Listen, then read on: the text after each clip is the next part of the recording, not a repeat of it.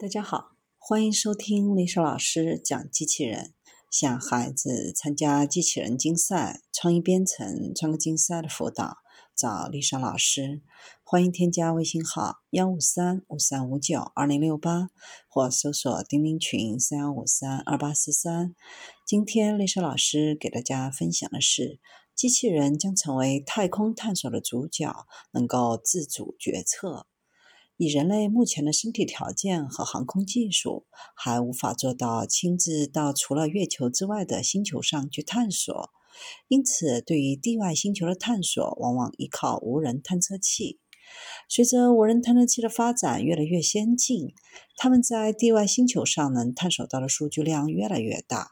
如果要把所有数据都传回地球的话，势必会造成时间和资金上大量的成本消耗。能否有方法解决这一问题呢？美国宇航局在戈尔德斯密特大会上公布了新一代的智能探测系统。该探测系统可以装备在大多数的太空探测器上，能够自主地进行数据的初步识别，识别出哪些数据具有研究价值，哪些数据是噪音。目前，探测器需要通过无线电传输将探测到的数据传回到地球上，但这项难度会随着探测对象与地球之间的距离增加而增加。以火星为例，火星距离地球最近的距离有五千五百万公里，比地月距离要远得多。导致工程师在设计火星车的时候，需要投入更多的精力和成本，以保证它在火星上能够将数据稳定传回地球。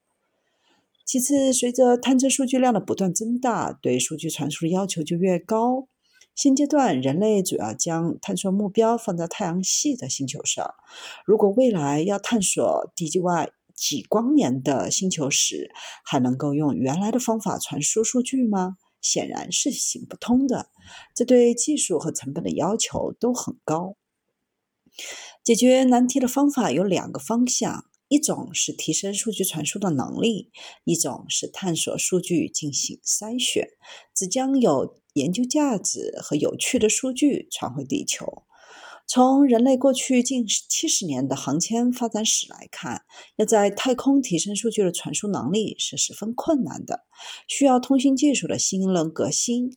相比之下，对数据进行筛选或许是不久的未来能够做到的。人类需要在太空探索足够的远见，并不需要参与到太空探索的每一个步骤。可以试着让智能系统替代人类去做决定，这就是自主决策能力的体现。